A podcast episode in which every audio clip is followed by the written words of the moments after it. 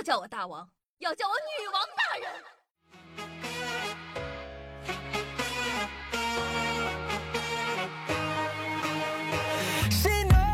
嗨，各位手机听众朋友们，大家好，欢迎收听今天的女王又要。我依旧是传说中啊，在深山修炼千年，包治百病的板蓝根。谢谢夏春阳啊。丁字裤丝袜对男生的吸引力，大家懂的都懂。很多女生可能会觉得，那还不是因为男生一个个的都是好色之徒？且慢，打妹。今天呢，我要为绅士们证明。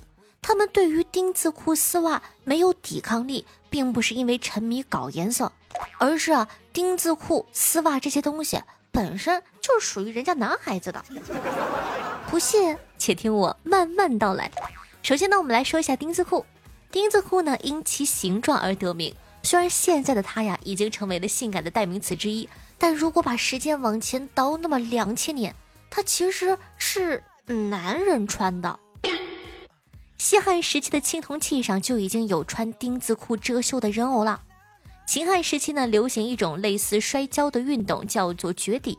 参与者上身赤裸，下身就会穿着丁字裤进行两两决令。虽然丁字裤最早是啥时候出现的比较难以确定，但可以确定的是，这玩意儿出现的时候就是给男人穿的。到了一九四零年代啊，才开始和女生有交集。在此之前，丁字裤就是男人的遮羞布。其实呢，男生在内裤这件事情上，不止经历过丁字裤这一个尴尬期。同样造型比较有特点的还有囊袋内裤。这玩意儿呢，前面有一个 U 型布，给你的一和零啊，都设计了专门的位置，让他们可以各得其所。这样的设计呢，既能减少挤压，也能给私密的部位维持更适宜的温度，还有良好的透气性，对男生的关键部位能起到很好的保护作用。但是吧，由于它的造型有些许的夸张，所以并没有大面积的流行。穿囊袋，咦，太丑了，我还是穿平角吧。接下来呢，我们来说一说丝袜。丝袜呢，最早是十六世纪的欧洲流行起来的，当时欧洲宫廷里的男人们。有一个共同的特点，那就是爱美。他们在穿着打扮上都非常有追求。长筒袜，也就是丝袜，在这个时期啊脱颖而出。长筒袜的第一个优点呢是颜色上特别的花里胡哨，常规一点的有白的、黑的，大胆一点的有什么紫的、粉的、绿的，总之怎么出挑怎么来，主打一个变态。长筒袜的第二个优点呢是凸显腿部线条，从大腿肌肉到小腿肌肉，整个腿部的线条都被长筒袜勾勒得一清二楚，非常的哇哦，美丽动人。讲道理哈，这个画面带入到男性的大腿上，勾勒出。不能细想，朋友们不能细想。其实呢，在那个时期的各种艺术作品中，我们就能看出一些端倪。当时的男人呢，真的非常非常喜欢穿长筒袜和高跟鞋，而且呢，摆的姿势，腿呀一定是要露出来的，长筒袜一定要在视觉的中心，生怕别人注意不到。包括呢，和丝袜配套的袜圈，就是现在很多女生喜欢在大腿上啊绑的那一贴小袋子的装饰。早期啊，也是男人们先用的。当时为了方便骑马，避免紧身的马裤往下掉，袜圈这个东西呢，开始慢慢在军队中流行起来。后来宫廷里的贵族们也开始用这玩意儿，也是为了防止长筒袜滑落，同时也能让紧身的长筒袜更贴合自己的腿部线条。哇哦！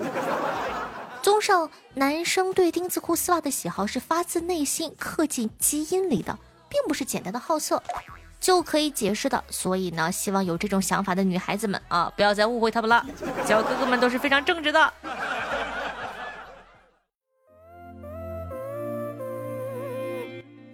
不知道大家有没有接触过虎扑呢？那俩有一个打分功能，可以说是包罗万象。无论是电竞选手、足球明星，都可以被大家打分评价。而最近特别火的就是虎扑网友给各大高校打的分。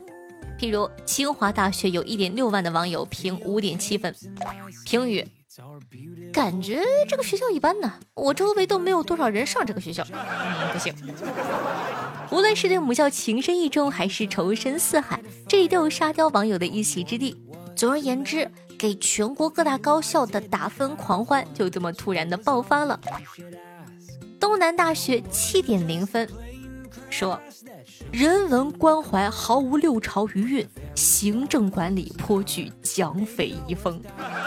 不愧是九八五的高材生，骂人都显得高端不少。中国药科大学六点一分，比洋的玩意，出生的东西。东北电力大学七点一分，破冰不给发铁稿，铁锨都劈卷刃冒火星子啦。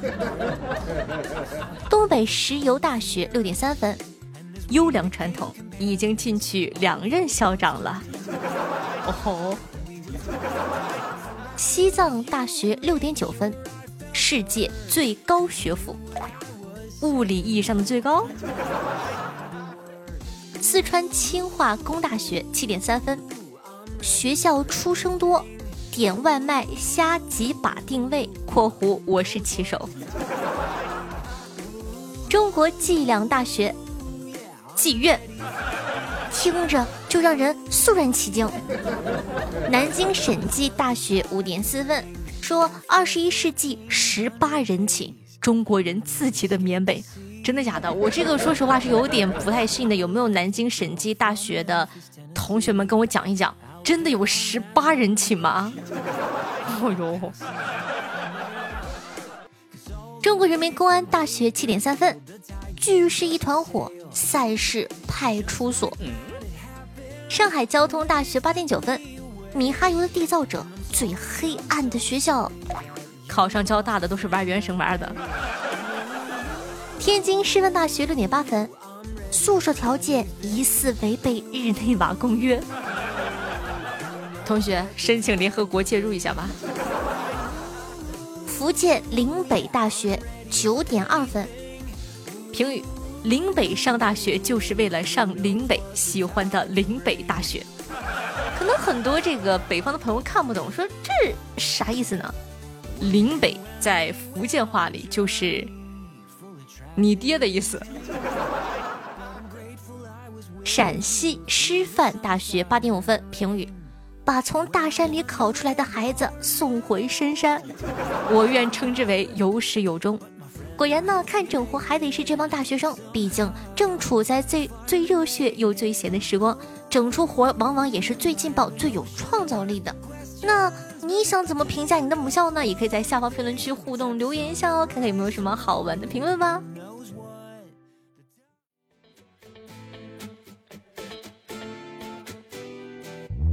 嗨，欢迎回来！您正在收听到的是《女王又要》，我是凯的夏夏夏春瑶。喜欢我们节目宝宝，记得点击一下播放页面的订阅按钮，订阅本专辑《女王有药》吧。这样的话，你就不怕以后找不到我喽。那在收听节目的同时，记得点赞、评论、打赏、转发、送月票，一条龙服务，做一个爱夏夏的好少年。喜欢夏的同学呢，也可以去关注一下我的新浪微博主播夏春瑶，用微信搜索公众号“夏春瑶”三个字，还可以看到夏姐的公众微信号，里面呢有很多好玩的，希望你可以喜欢。私人微信 s s r o n e 零小写。然后呢，想加下私人微信的话，也可以关注一下，里面有最近的动态。每天下午的一点半到四点半，晚上八点半到十一点呢，有我的现场直播互动，期待你的光临。再悄悄说一句，我们的月票榜单每个月的前三名呢，有现金红包奖励；年榜的第一名呢，还可以获得我们非常非常非常非常精美的全球限量版手办。赶快把月票送起来吧！接下来呢，感谢一下上期的打赏大爷，感谢各位爷的鸡腿儿。第一名呢，依旧是我们家帅气可爱的紫罗落花六十八个，以及我们优秀的风总风西罗拉并列第一六十八个，感谢两位爷。那第二名呢，是我们家帅气可爱的南风哥哥，谢谢南风哥哥的五十个起点，感谢南风哥哥的加鸡腿。第三名呢，是我们家可爱的小姐姐。呃，豌豆和土豆讲道理，这个小姐姐自从来了之后，气气很坚挺，爱姐姐哦，谢谢姐姐的六个喜点，同时感谢下 F W U P 叉，感谢以上各位爷的喜欢和支持，祝各位爷日进斗金，天天开心。同时呢，感谢一下小古城、敏无言、伤感的娃娃、彼岸灯火对上期女网友要的大力支持，各位盖楼工辛苦啦，捶捶腿辛苦辛苦。那看一下上期都有哪些好玩的听众回复吧。我们上期的互动话题是你做过最离谱的事情是什么？听众朋友知识年糕说，小时候我比较皮，喜欢在柜子上跳到床上。有一次啊，跳床上直接把床板踩破了个洞。听众朋友残风幽尘说道：“我做过最离谱的事情是上小学的时候，有一次啊，英语老师给我们班带了一节数学课，那一节课有点欢快。”当时的课本上有一道趣味题，题目给出了一排一模一样的小熊猫，要求给右边数，呃，要求给右边数第三只涂上颜色。由于我没有听明白意思，于是我就把所有的小熊猫都涂上了颜色。当时老师在课堂上公开说出了我这个错误，不过还好同学们都还小，没造成大型社死现场。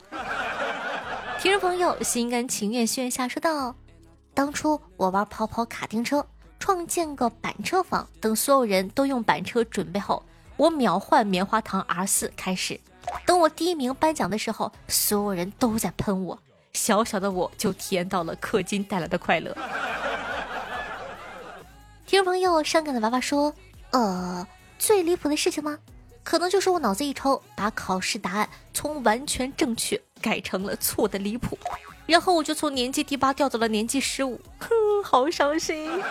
我考试的时候也有过这种情况，就本来已经选就是选对了，越看越不对劲，越看越不对劲，然后给改了，然后发现哦，改错了。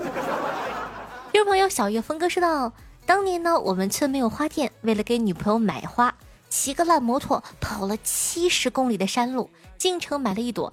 是的，你没听错。”没钱穷就一朵 玫瑰花和一个要了我全副身家的金戒指，后来这个傻女人成了我家现在的黄脸婆啊！该死，从来都没有想到在这样的话题下面都可以吃到狗粮。听众朋友一只可可蟹说道：上学时候拿好大一个水桶在学校的饮水机那边打水喝。听众朋友选什么千万亿说到。我在体育课上，老师呢让我去报数，我就去操场上抱大树。接下来这个我愿意称之为啊上一期的互动话题之最。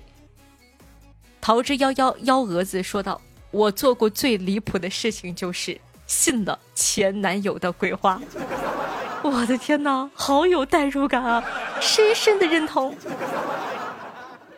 那本期的互动话题是在网吧遇到过最奇葩的事情是什么呢？想当年，夏夏当年呢也是一个网瘾少女。我想了想，我在网吧里遇到最奇葩的事情有两件，一个呢是真的有好多男人在网吧里看黄片呢，而且在大厅里看，他都不避着点人吗？完全不理解。还有一件事就是。我在网吧被人骗了两百块钱。那你在网吧遇到过什么奇葩的事情呢？可以在下方评论区互动留言哦。我们家听众朋友西伯利亚小毛驴说道：“钢筋水泥到位啦！”韩王好，韩王。听众朋友路人甲说道：“叮，夏夏的捉虫小助手上线啦！听节目觉得有两处表达不太严谨，一。”呃，马牛羊猪狗鸡应该是六畜，夏夏应该是读错了，读成了六畜。二，王思聪花费一百多万组装的，应该归属于服务器。一般说电脑，咱们默认是 PC。P.S. 人家王思聪还是懂行的，那配置服务器在二一年组成后跑分全亚洲第一，全球第四，属实令人羡慕。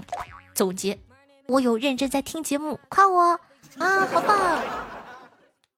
听众朋友明明说道刚听完吃肉，给我讲断不可留，我以为要把那孩子杀了吃肉呢。听众朋友彼岸灯火说道，小伙和老妈看新闻说有个妹子买了只迷你猪，结果越养越胖，长成了大猪。其实啊，就是一个普通的猪。小伙说，长成这样都没有被抛弃，这是真爱呀。他妈呢白了他一眼，说道，我也是把你从小到大养这么大。你长成这样，我还不是一样养着？我抛弃你了吗？听众朋友，林九尾狐说道：夏夏，我每一次有喜点和月票都投给你了，可你都不念我的，人家好伤心。嘤嘤嘤，哎呀，抱抱抱抱。那，那你就努力提高自个的文笔，加油。听众朋友，紫流落花说道：“啊，夏夏，我生病一周了，刚好点儿。哎呦，注意身体，么么么么，呼呼就好了。”听众朋友，吃安老孙一棒说道：“悄悄告诉你们，当你每天听一个专辑超过一小时，能在系统消息里领两张月票，一个月就是六十张哦。我是 VIP，普通用户不知道能不能领，请叫我雷锋。好，谢谢雷锋，大家也记得在收听节目的同时把月票送起来哦。”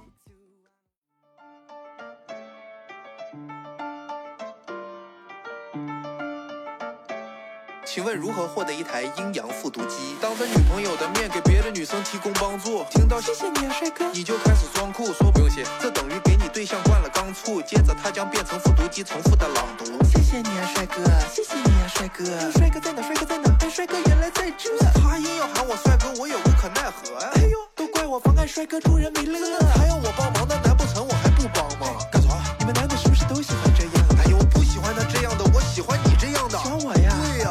谢谢你啊，帅哥。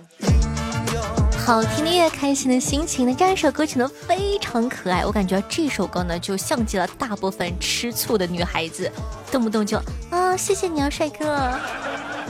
好，这样一首歌呢，希望你可以喜欢，来自欧阳子文，名字叫做《阴阳复读机》。作为本档的推荐曲目，分享给大家，歌词非常的可爱，大家有兴趣的话可以去百度一下啊，自个看一下歌词。那同样的，喜欢夏同学，记得在收听节目同时，把夏夏把节目分享到你的微博或者朋友圈里，让更多人认识夏夏，喜欢夏夏吧。好了，那以上呢就是本期节目的所有的内容了，我们下期再见。了，咱现在去逛街行吗？那叫圆圆一起去吧。阴阳怪气。